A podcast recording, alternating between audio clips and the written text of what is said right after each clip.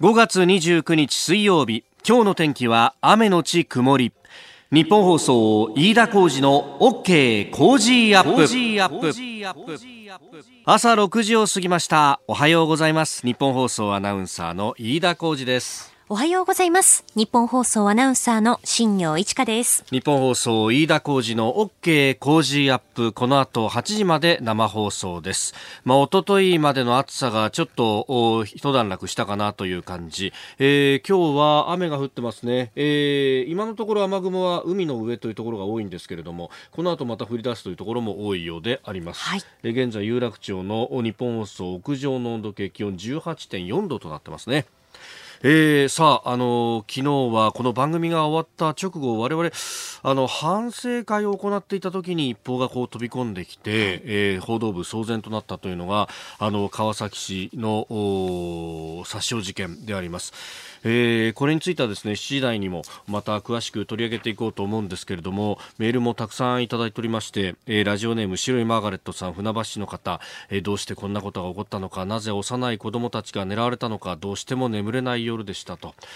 まあ、いろいろといただいております。川崎市こちらはいすみ市笑顔で神抜さん、えー、千葉県いすみ市56歳の派遣社員の方。何の落ち度もない人の命が失われた事件が起こりました。夕方学校の会見で保護者の要望として被害者や被害者家族同級生の写真を撮ったりインタビューをしないでほしいと校長先生強く言っていました。まさに最近のメディアの報道に対する、えー、警鐘だと思いますと。えー、いうようなこと、まあこれをどう防ぐのかっていうのは非常にこう難しいところもある。もうそうなってくると、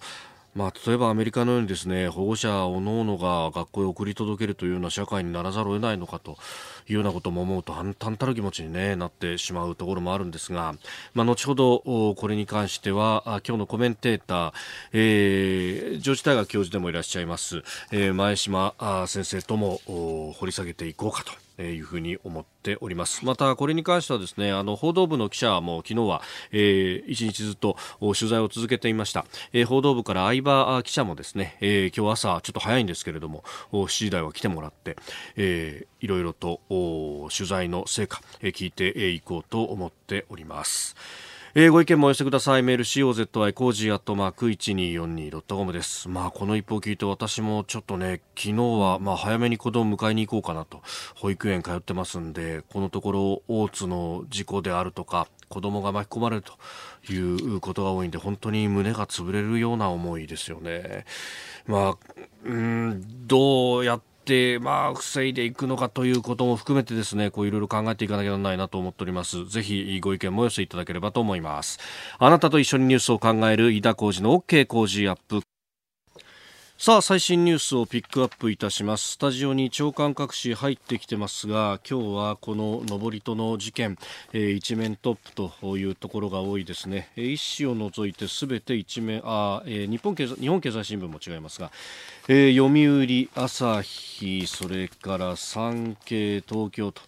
えー、この上り戸での事件が一面トップであります。朝日新聞、えー、児童ら刺され2人死亡。登校バス停17人負傷、えー、川崎男自ら首を切り死亡という見出しが立ってております。まあ、先ほどね、新業アナウンサーもニュースで読んでくれましたけれども、えー、ほんのわずか十数秒程度の犯行であったと。で、昨日のその学校のね、会見の中で、まあ、明らかになったところでは無言で近づいてきていきなり刺したということであったので、なかなか対処のしようもなかったというようなことまで出てきております。うん本当に、まあ、これについては言葉もないというところなんですが、まあ、まずは被疑者死亡ではありますけれどもこれ送検をされると、まあ、どういった動機であったのかどういった人物像であったのかというところの掘り下げというのは絶対に必要であろうと思います。まあ、あのどうしてもこういう時はあのうんまあ、こういったこう理不尽なことがこの社会で起こってしまうということをこう報道しそしてまあこう議論を深めていくっていうような、まあ、目的がどこまで意識されてるのかっていうのはあれなんですけれどもそういったところで被害者報道というのが非常にね、えー、膨らんでしまうというところはあるんですが一方で加害者の人物像であったりとかその思想的な背景であるとかあるいは、まあ、一つ懸念されるところというか、まあ、いろんなところにこういう兆候があったのかもしれないと思うと例えばですけれどもあの近くで、えー、動物が変死するような事件がなかったかとかですねそういったことも実は兆候として捉えることができると、まあ、犯罪心理学ではそういうことも言うそうですけれども、まあ、そういったところもいろいろとこれから明らかになっていくであろうというところでもあります。まあ、7時台また取り上げます。えー、それからあの一方で毎日新聞が一面トップに取ったのは旧優生保護法についてこれが違憲であるという判断が仙台地裁で出されたとただ賠償請求は棄却されたということで、えー、原告の方々はまあ8合目まで登ってそこから降りてきちゃったような判決だと、まあ、いうことで、まあ、これえー、この先も裁判続けていくと原告は控訴を検討するということがえー、言われております。まああの知的に障害のある方々に、まあ、旧優生保護法に従っ、えー、行政が、まあ、不妊手術を行ったと、まあ、それはあ性と生殖に関する権利というものを侵害されたということで、60代、70代の宮城県の女性が起こしたという国家賠償請求訴訟の判決が昨日出たと、まあ、これ毎日新聞はずっと特集を組んでやってきましたんで、まあ、それもあって一面トップが毎日はこの違憲判決ということになっております。でそしてもう一つ気になるのはですねあの先ほど新業アナウンサーも読んでくれましたが、えー、日中の間で2プラス2という、まあ、外務防衛閣僚協議というものを創設。これを日本政府が中国政府に対して提案をしたということが分かったと、まあ、これあの北京と東京で取材をする共同通信が打ってまして、まあ、あの他あ共同加盟者は一部記事にしているところもあるようですけれども他各紙が記事にしているということはないようです。まあこれしかもあの中国側にアプローチはしてるんですけれども中国側からどういう反応が返ってきてるかというと、まあまだあの回答を留保しているということが記事の中で触れられておりまして、まああこの後 G20 のタイミングで安倍総理と習近平国家主席が首脳会談を行うということもあるんでそこで協議を議論する可能性があると。うん、なんかこの記事だけ見るとですね、えー、日本側が中国様にお願いしますと頭を下げているようにも見えるというところなんですが、そもそも論としてですね、その前の段階で、えー、中国との間ではですね、海空連絡メカニズムというですね。現場レベルで何かあった時にまずこう連絡が、えー、おのおのきちんと取れると。どういう意図で例えばレーダー照射をしたのかとかどういう意図で低空飛行をしたのかとか、えー、そういうことを、まあ、こういう意図であって敵対する意図はないよっていうことをきちんと現場同士で説明をして偶発的な戦闘を避けるというようなあメカニズムを作りましょうというところまでは合意してるんです。ところがですね日本側はその具体的なホットラインを排泄しましょうよってもう10年以上にわたって再三再四やってるんですが元を左右して中国側がのらりくらりとこれをやってないと、え実はですね何度も何度も これあの防衛大臣レベルとかあるいは首脳レベルでもこういうことやりましょうねいいですねそこまではやるんですけどで、えー、年に1回ですね年次会合というものも海空連絡メカニズムについては、えー、やるということも決まって実は去年の年末12月26日から27日にかけてこの第1回の年次会合及び専門会合というものが開かれております。ここでもホットラインの早期開設すべく調整を加速化することで一致はしてるんですが、えー、これがですね、未だにホットラインは開設されていないと。で、今度、シンガポールでシャングリラ会合というですね、えー、アジアの、まあ、防衛当局者たちが集まって、えー、開くシンポジウムがあるんですが、そこで、えー、日中の防衛大臣がえー、会うということが決まっとるんですが、そこでもホットラインの早期開設などが議論となる見通しという記事が出ていて、まだやってなかったんかいと。2プラス2やるのはいいですけどまずそこだろうという気もするんですがいかがでしょうか。ご意見お待ちしております。メール COZY cozy アットマーク 1242.com です。え今朝のコメンテーターはアメリカの政治外交に詳しい上智大学総合グローバル学部教授の前嶋和弘さんです、えー、取り上げるニュースですがまずは川崎市のこの殺傷事件について、えー、取り上げてまいります、えー、それから総理のイラン訪問について、えー、これはあのイラン側もですね、えー、歓迎の意向というようなことが出てきております、えー、そして、えー、台湾での軍事演習について蔡英文総統が訓練を視察をしております、えー、さらに昨日帰国したトランプ大統領日本に滞在した4日間についても総括していただきましょうメールツイッターこちらですメールアドレスは、 cozy アットマーク 1242.com。アルファベットすべて小文字で COZY で cozy です。 cozy アットマーク 1242.com。ツイッターは、ハッシュタグ cozy1242、ハッシュタグ cozy1242です。あなたの声を届けます Listener's Opinion ニュースについても様々意見をいただいてますね、えー、日中の2プラスに関して、まあ、あの海空連絡メカニズムのホットラインもまだ開設してないというようなことを申し上げましたが、えー、安さんさんツイッターです。中国はいつもそうやるやるだけでと。おそれからあ交際陸理さんかな、えー、中国と合意という言葉どれほどの信頼性があるんでしょうか。まあ最後の最後までこうわからないというようなところはある。あとツイッターで指摘いただいたのはいや、これ、ホットライン作ったところで結局出ないかもしれないから意味ないんじゃないですかと。まあ、かつてはですね、あの、アメリカの、こう、えー、偵察機が起こった時に、えー、ホワイトハウスからホットラインで電話をしようとしたら向こう側誰も出なかったみたいなことがあったんで、まあ、なんとも言えないところでは確かにあるんですけれども、まあ、ただ、うん、ないよりはあった方が、ある程度の保険にはなるかなと、あるいは、えー、その後何かあった時に俺たちはちゃんと連絡したのにお前らが悪いっていうふうにちゃんと言えるという意味でね、えー、ご意見お待ちしております。メール COZY cozy アットマーク 1242.com です。リスナーの皆様にプレゼント。働く人の心を育てる月刊誌モラルビズ300円。今なら1冊無料で差し上げています。職場の風土を変えたい。上司や同僚部下との人間関係を良くしたい。ビジネス現場で直面する課題解決方法人間力を高めるヒントが満載。物を作るだけじゃつまらない。人を作る企業を応援したい。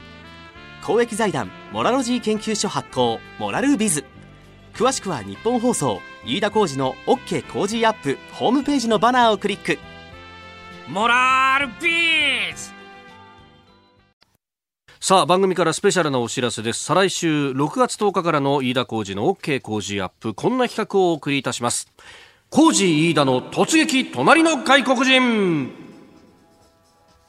進むインバウンド今年行われるラグビーワールドカップそして来年は東京オリンピック・パラリンピックも控えております。ここ数年日本には外国人が急増しております。日本にやってくる外国人は日本のことをどう思っているのか。日本の魅力は何なのか。どんなところが不満不便を感じているところなのか。私だが韓国中国インドミャンマーなどの方々に突撃取材をいたします、え、昨日もですね東上野で韓国人の方にお話があってえー、きまして、はい、まあ、在日への苦悩祖国への思いも聞くことができました、うん、いやキムチも美味しかったんですけどね。あいいですね。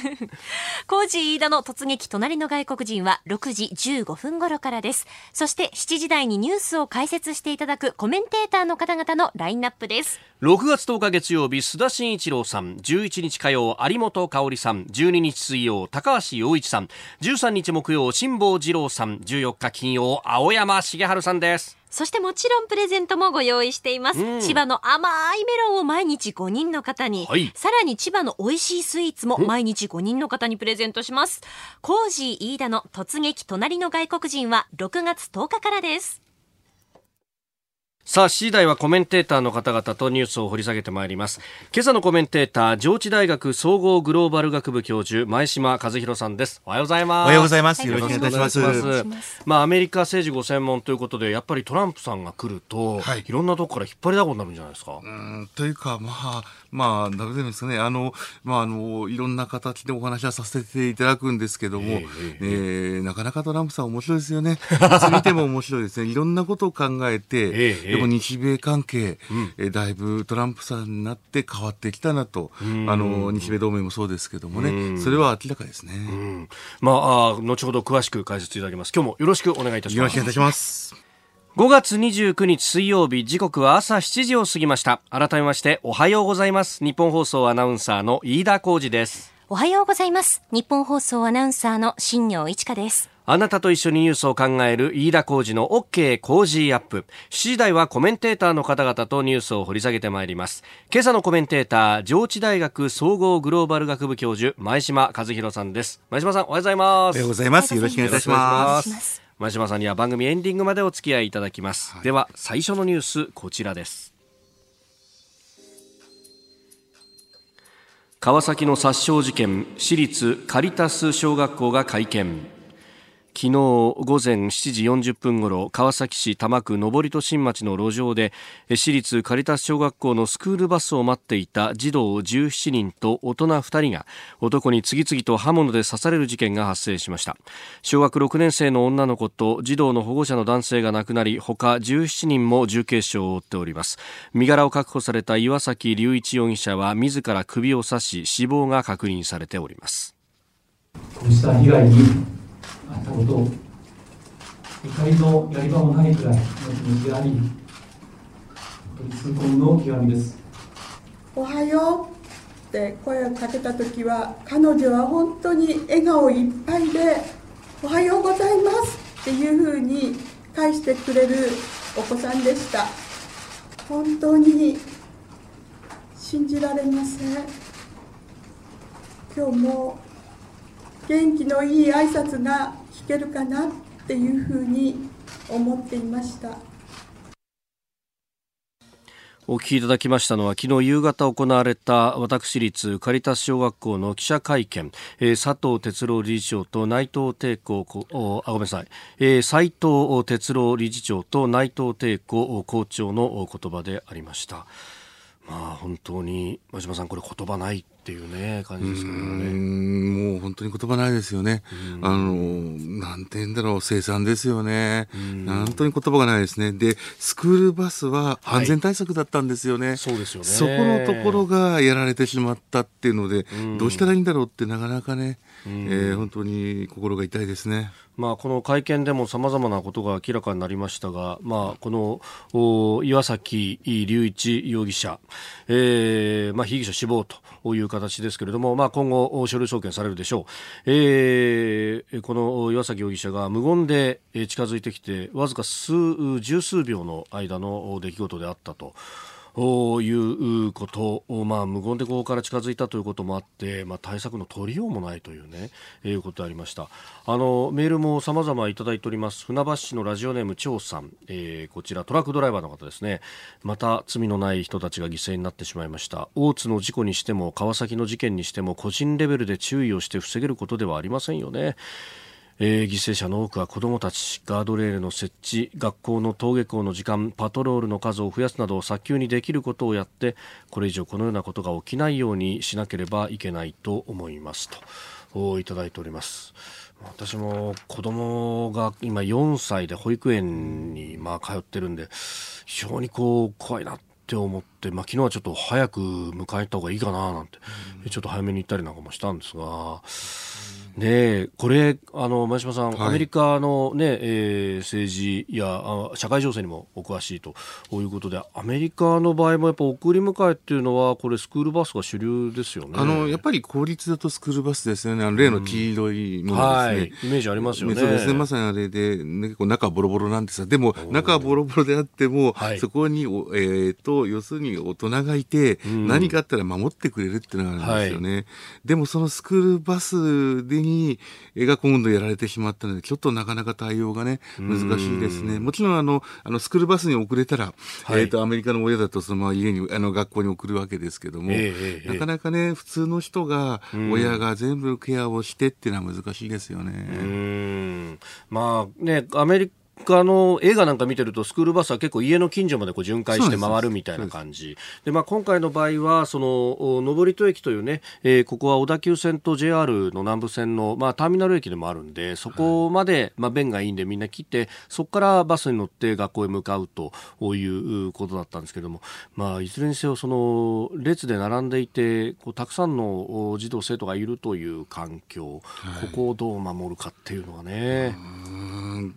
守りようがないですよね。よね。先ほどのね、あの、えっ、と、メールの方にもあったようなパトロールっていうのもあるかもしれませんが、うん。そこまでなかなか難しいですしね。うん。あとこれ、例えば犯人の方のはい。こと、まあ犯人があんまりこの周りと関係がないような人だったらなかなかデータがないと。ええお逆に例えば中国で住んでるようなはい。顔認証でいろんなデースデータベース作っていくようなうん。警察社会に日本はそんなにしたくないとこもあり、うんえーただでも子供たちは絶対守らないといけないである程度はね、えーっていうとこもあり難しいところですね。そうですね。その安全とまあプライバシーというものがもうどっちを取るかというようなねことになってきているのかもしれません。えー後ほどお7時10分過ぎ、えーニュースネットワークのゾーンでは、えー現地を取材した記者にも入ってもらって、えー詳しく話していきたいと思います。おはようニュースネットワーク。東京有楽町日本放送キーステーションに全国のラジオ局21局を結んでお届けいたします。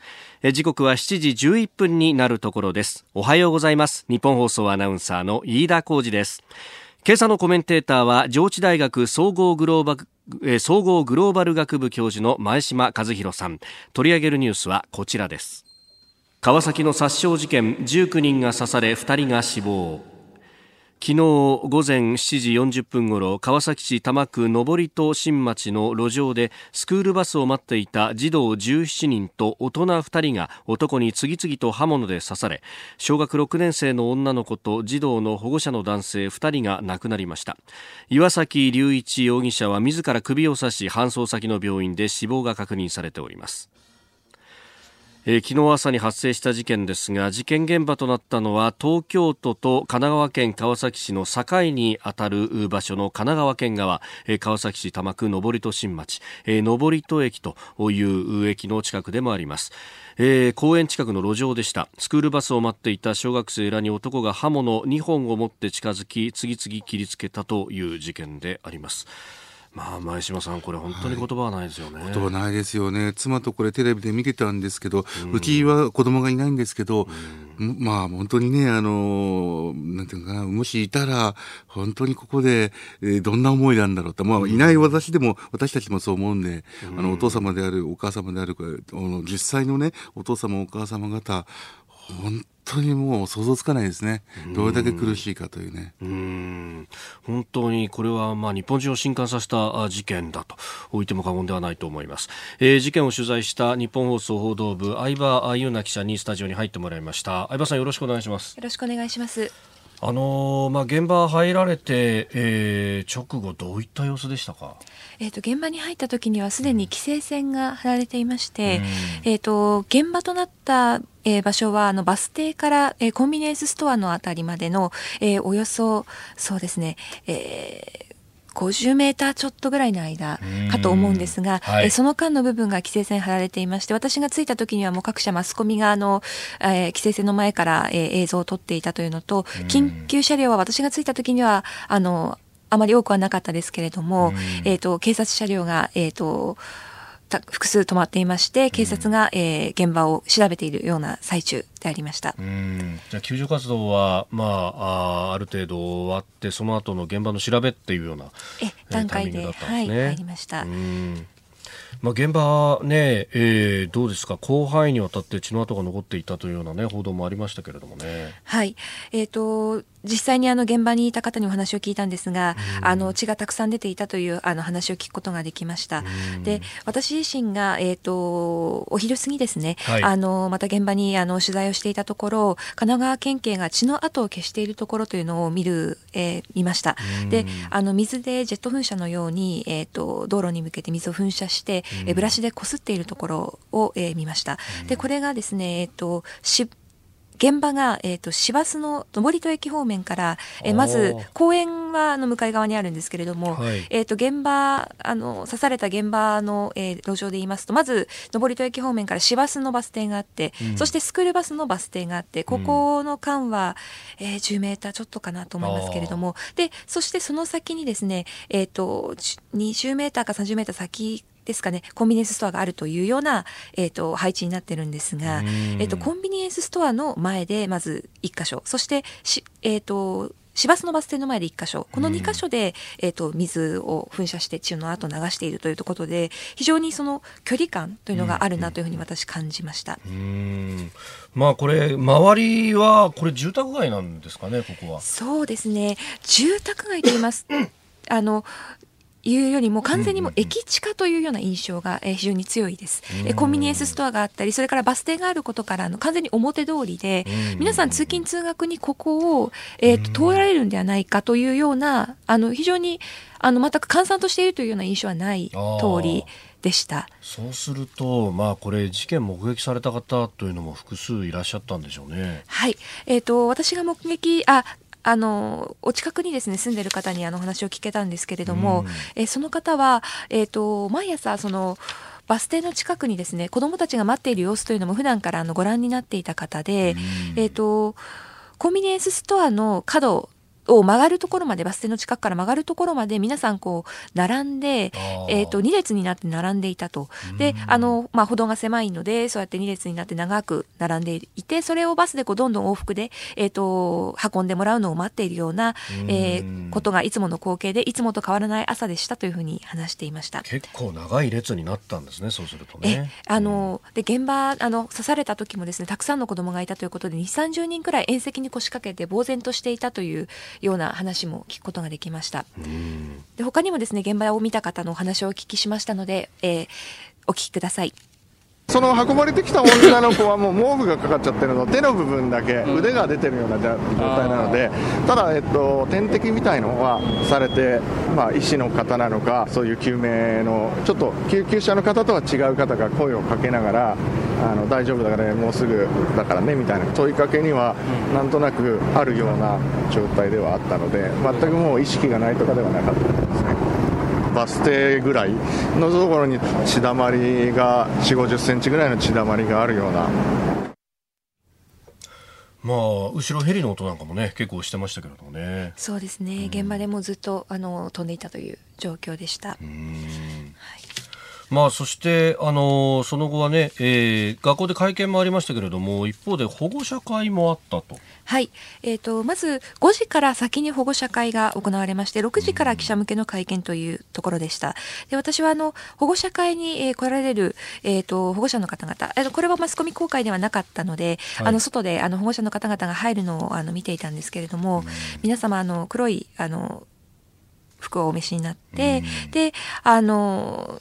とても鎮痛な面持ちで、えっ、と、中に入られている方、そしてお子さんと一緒にあの入っていく方もいらっしゃいました。あの、お子さんをですね、こう、肩だったり、それから頭を包み込むように抱えるようにして、えー中に入っていく様子というのが印象的でした。まあそうですよね、えー5月中はとりあえず学校休校にして、えーお子さんたちの、まあ、心のケアというのも当たるというようなこともね、えー発表もされていましたけれども、まあ、これね保護者会でも、まあ、いろんな提案などもあったとは思うんですけれどもね。そうですね。ただ、スクールバスというところでもええ、やはり安全という印象ありますので、うんあの、そういった中でこう、ふ防ぎようのないと言いますか、ね。えはい。斉藤理事長は心のケアに万全を尽くすというのも話していますしね、うん今後のあの児童たちのケアというのも気になりますね。はいえー相葉記者に入ってもらいましたどうもありがとうございました。ありがとうございました。えーでは続いて、えー、2つ目こちらのニュースです安倍総理6月中旬のイラン訪問で最終調整。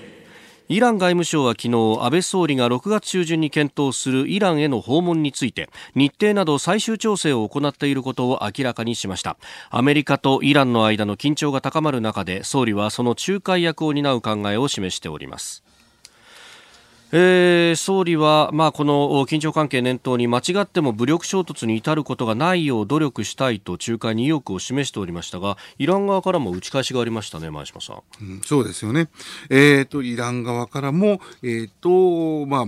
っていると。はい。歓迎だと。ええ。まあ、これは、あの、基本的に、えー安倍首相、まあ、日本とイランの関係もずっといいですしうん。ね、すでに、あの、イランのザリーフ外相が、はい。16日に安倍さんと会って、するにトランプ大統領の真ん中に立ってくれとはい。言っていますものね。ん。だから、この一種のイランとのキャッチボール、そしてトランプさんとのキャッチボールがあって、い。いくわけですよね。ん。ですので、アメ日本の外相が、えーいや日本のお総理大臣が、はい。えー中東外交をするっていう、我々にとってあんまり見たことがない。ん。まあ、それだけこの問題、えーもしアメリカにとイランが何かあったら、はい。中東戦争ですからね。ん、大戦争になってしまうので、日本にとっても大きいし、はい。世界にとっても大きい、えーこれ、安倍首相にとってものすごく大きな中東外交になると思いますよね。安倍総理の今の、これ、どどう言えばどう言えばいいんですかね、安倍外交の中の、はいまあ、日米外交を強くした安倍外交ですが、中東外交で新しく大きな成果を上げたら、どうでしょうかね、これがもうずっと、えっ、と、まあ、歴史的な転機にもなるかもしれませんね、いろんな意味でね。まあ、ただイランというのもなかなか一筋縄で行く国ではないですよね。ですね。そこなんですよね。えーイランっていうのはやっぱり、どうですか昔からの大国ペルシア、ペルシャですからね、はい。ええ。えーいろんな外交の手腕は持っていて、えーいます。で、例のイラン核合意も、はい。まあね、あの核合意の中でどれだけイランが、そのままイランにとってみれば、まあ核を持ちながらはい。生き延びるかっていうことであれをまとめた形ですよね。ええ。トランプ大統領としては、いやいや、核、えーえーいずれ、えーイランはもう一回核を、お核を、要するに武器として使ってくるんだ。えー濃縮またいつでもするんだ、みたいな話を持ってきて、はい要するにイランとしては、えっ、と、イランの悪いこイラ、トランプ大統領としては、イランの悪いことはさせないってことなんですけど、なかなかね、イランも一筋縄ではいかないですよね。まあ、そのあたりをこうどう解きほぐしていくのか、トランプ大統領は、えーイランの体制変化までは求めないというようなことを会見では言ってましたね。そこなんですよね。んやっぱりイラン、えっ、と、トランプ大統領としては、イランにはプレッシャーかけたい。はい。えーでもそこで何かあっちゃいけないですよねあ。ー要するに、えーさっき申し上げたときに中東戦争ですね、イランのバックにはロシアがいる。んえーで、アメリカのところにはイスラエルとサウジがいて、なるほどえーまあ、まさにって感じですよね。はい大きくなっちゃいますね。はい。今朝のコメンテーター、上智大学総合グローバル学部教授の前島和弘さんです。引き続きよろしくお願いしますよろしくお願いい。たします。続いて教えてニュースキーワードです台湾軍事演習台湾では現在中国との有事を想定した大規模な軍事演習が行われております。昨日は有事の際に高速道路を戦闘機の滑走路として利用する訓練が行われ蔡英文総統が訓練を視察しました。中国からの脅威に対し高度な警戒を保つ必要があると軍事を述べております。えー年に一度行われる中国軍の侵攻を想定しての大規模な軍事演習と、えー27日から5日間の日程で実施されているということですが、すごいですね。滑走路に高速道路を使うっていう、うん、まあ、そこ、何かあった時に、こういうことは台湾、常に考えてるわけですよね。で、あの、今はやっぱり、え蔡英文さんにとって、というか台湾にとってとても重要なのはもちろん中国との関係であって、はい。あと一つ言えるのはこれトランプ政権になってからのええ変化だと思うんですよね。オバマ政権の時は何かあったら見捨てられるんじゃないかってあったんですが、はいトランプ政権になってから何かあったら助けてくれるかもしれないと。これは大きいかもしれませんよね。アメリカは海軍の艦艇をはいほぼ毎月ですね、今年1月から、えっ、と、台湾、えっ、と、台湾と中国台湾を挟む海峡を通過してますよね。はいだからこれはだいぶ変化があるわけですうね。んただ、よく見ていくと、トランプ大統領一線は越えてないんですね。どういうことかというと、はい。えっ、と、その、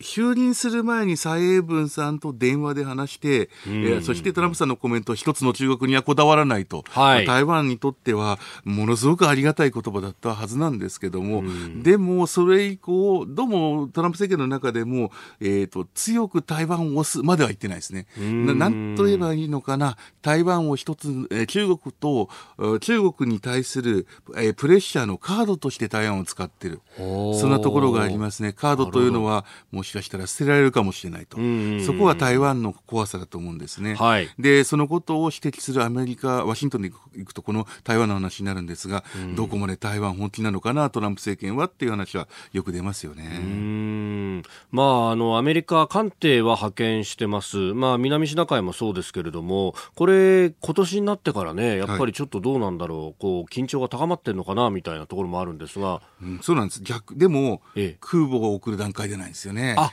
そうか、そこが違うわけですか。これが96年とかだから、はい。あの90年代の真ん中の、えええーとええ。中国と台湾のあの緊張関係の時とは違うんですよね。あのミサイル危機があってくるすね。時ですね。あの時とは違うわけです。えーただあ、そうですね、今年になってからって何かというと、はい。え米中の、ま、うんうんうん。摩擦というのかな、はい。えー貿易含めて安全保障のあの対立が深まったから、ええ。台湾も一つのカードとして使ってるように、えーこの艦艇を派遣のことも思われるわけですよね。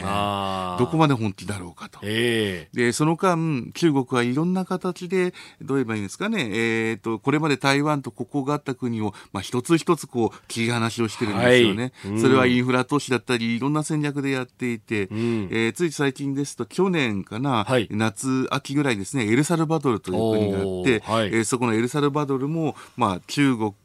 まあ、中国にくっついて台湾とは断交したんですが、はいただ今年、エルサルバドル、新しい大統領が就任して、ええいやいや、やっぱり中中国じゃなくて、今度は台湾と外交を戻すよなんてことを言ってますよね。へだから、これは新しい動きですけどねまだその具体的に進んでるわけじゃないですけどもね、ええそういう綱引きもあると。綱引きありますね。で、まあ、そんな中で、今度、来年の頭、だから今年すでに本格化してますけれども、台湾は総統選挙が控えてますよね。そこなんですよね。えーの、あの、まあ蔡英文さんと、もう一つ対抗になってくるのが、れはい我々にとって、まあ、有名な例の、えー各、えー、タイ、えーと、タイ名さんっていうんですかね。例の、はい本杯の人ですね。ええええシャープ買収の時シャープにね、あの方ですね。あの台湾のトランプという人ですよね。えんービジネスマンであって。はいただ、ビジネスマンであって中国との関係が強いと言われてますよね。そうですよね。トランプさんはこの人、あの、えーアメリカに投資をする人、特にウィスコンシンでこういう話があったんですけど、はいまあ投資をする人だってことで歓迎ではあるんですけどもー、対中にも、もしかしたら中国にとても近い人だからって警戒する動きもありますね。うーん。まあ、国民党の候補になるんじゃないかとも言われてます、すけどこう。見てですね。国民党ってそれこそ国境内戦やってたはずだろうと思うんですけど共産党に近いっすよねなんかまあ、あの台湾の中ってなかなか難しいですよねん。で中国とどれだけ距離を置くか、はいでもいずれ飲み込まれるかもしれないってことを考えて、んでもそれだけは国のアイデンティティだから許せないところがあり、んえー台湾の方と話すとはい何とも言えない悲哀感がありますうね。んまあ日本の安全保障にとってもこれは全く一そうなんです。まさににそうなんですね。え今日のキーワード台湾軍事演習でした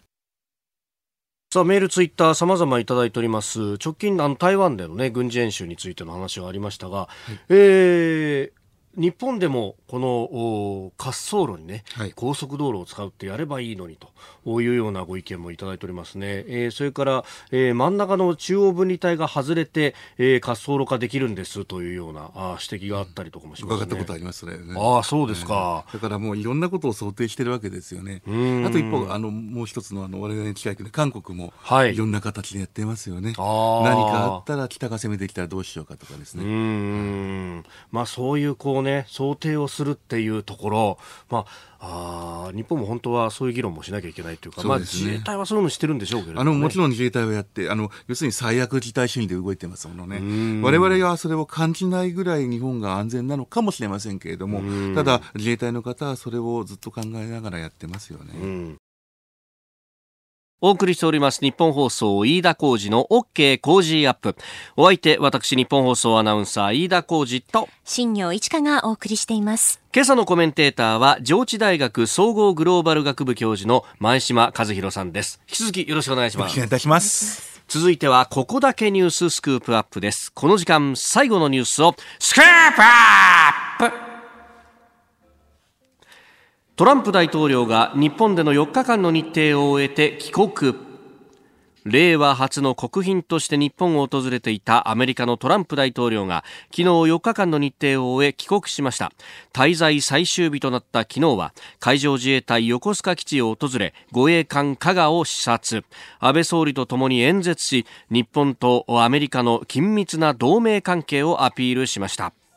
えー土曜日から日本を訪問し、土日月火4日間の日程を終えて帰国、まずは前島さんこれ一連のお動きどうご覧になってましたか？最初から最後もね、ものすごくいろんな、はい。綿密な計算をして、綿密な演出をしたはい。4日間と。いうことだと思いますね。まあ一番最後がピーク、まあもちろん雨があったり、ええ例の事件とかがあって大変だって、あの、人々の注目はなかった、あんま大きくなかったかもしれませんけど、はいやっぱり最後は実はピークだったんですよね。その、えー護衛戦加賀に乗って、はい。えーそもそも日本はアメリカに守られる側だったんだけど、ん日本とアメリカが一緒にやっていきましょうっていうメッセージですよね。はい。で F35B アメリカからこれ買う、んうと言われているその防衛装備品もここに乗る。はい。で、えーこれこの日米の結束をここで PR して、はい向こう側にいるのが中国であって北朝鮮であって、んこれは中国としてはうん、来るなと。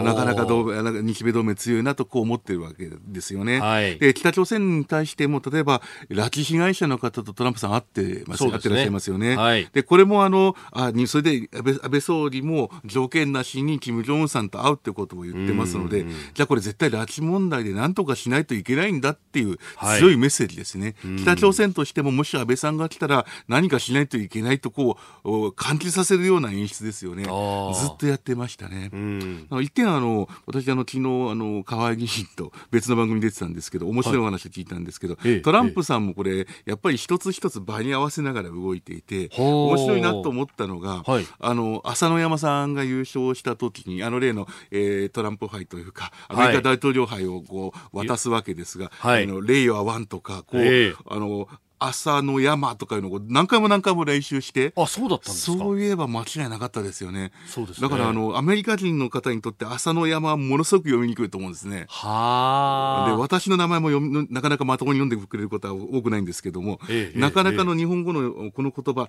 特に浅野山は難しいと思うんですね。はあこのあたりは何回も何回も陰で練習されてらっしゃるんですあトランプ大統そうだ領がったんですか。だから、それなりにやっぱりトランプ大統領も日本側の意図を分かりながら、共同で演出していった4日間ということかと思いますね。確かにあの朝の山のところ相当溜めていたし、で、発音も綺麗だったから、そこでもう一瞬にしてね、わーっと沸きましたもんね、ね会場がね。令和ワンもですね。令和ワンも沸きましたねなんて言うんだろうって感じでしたよね。だから一つ一つ一つのところトランプ大統領も分かっていてと。はい。でこれでもでももう一つ言えることはトランプ大統領ところどころ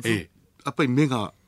っぱりこうニュえーなんとか光るというかね、ええええすごくシャープなところがあって例のはい。記者会見の中の TPP の話題が出たら、はい。すぐ入ってに私たちはあの私たち TPP にこだわるもんじゃないんだとかですね、うんうんうん。要するに常にアメリカの人たちも意識しながら自分の支持者がこれをどう見るかを意識しながら、ん。その4日間、まあえー、と日本の方も、はい。えー、と自分の国内を見ながらそして中国北朝鮮を見ながら、ええ。えー動いていた。アメリカの方もそうですね。自分の国内を見ながら日米同盟というものを守りながらこれを PR することによって、えー東アジア情勢を、まあ、絵で動かしていくっていうんですかね。そういうところがあったと思うんですけどね。全体が全部メッセージと。メッセージです。一つ一つですよね。まあ、ゴルフにしろ、その後の相撲観戦があり、さらに夕食と、はい。特に日曜日はずっともう、ベタ好きのような形で、そうでしたね、えー総理と何時間もだから話をしていたと。そうですね、そこであのそもそもでもトランプ大統領とはい。安倍さんだけじゃなくて、先乗り部隊でライトハイザーさん、USTR 代表と、もう一日前にバイ、え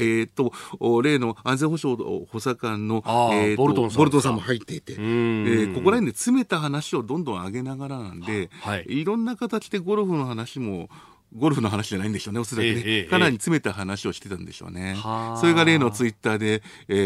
ー選挙まはい。でなんとかという話になったんですよね。ええええ。あれはまあ、トランプ大統領の焦りにも見えますけどね、だいぶ日本側が、日本としては TPP11 をまとめて、はい。あとヨーロッパとのえー新しい自由貿易協定も作ったので、えええなかなかにアメリカの牛肉が今今後も売れなくなってくると、ん。なんとかしないといけないっていうところがあって、トランプ大統領としては、はい。日本へのプレッシャーもありますが、アメリカに向けて、どうだ、俺はこうなんとかしないといけないと思ってんだ、うまくやってんだっていうメッセージを出そうとしたんでしょうね。うーん。まあこれ、貿易交渉は今後というところですけれども、ね、えー会見を受けて、また茂木大臣が、まあ交渉の担当ですからね、えー基本的にはもう TPP の枠が最大限の情報なんだと繰り返すと、この辺のせめぎ合いというのは今後も続いていくわけですか？そうですね。あのーそして何でしたっけ、8月っていうのは、あやらないんだっていうのは全否定を日本側はしてますが、まあ、これも微妙な形で進んでるんでしょうね、はい、その日本側としては自動車の数量制限は絶対下げたいし、はい、えー、為替操作みたいなことは絶対、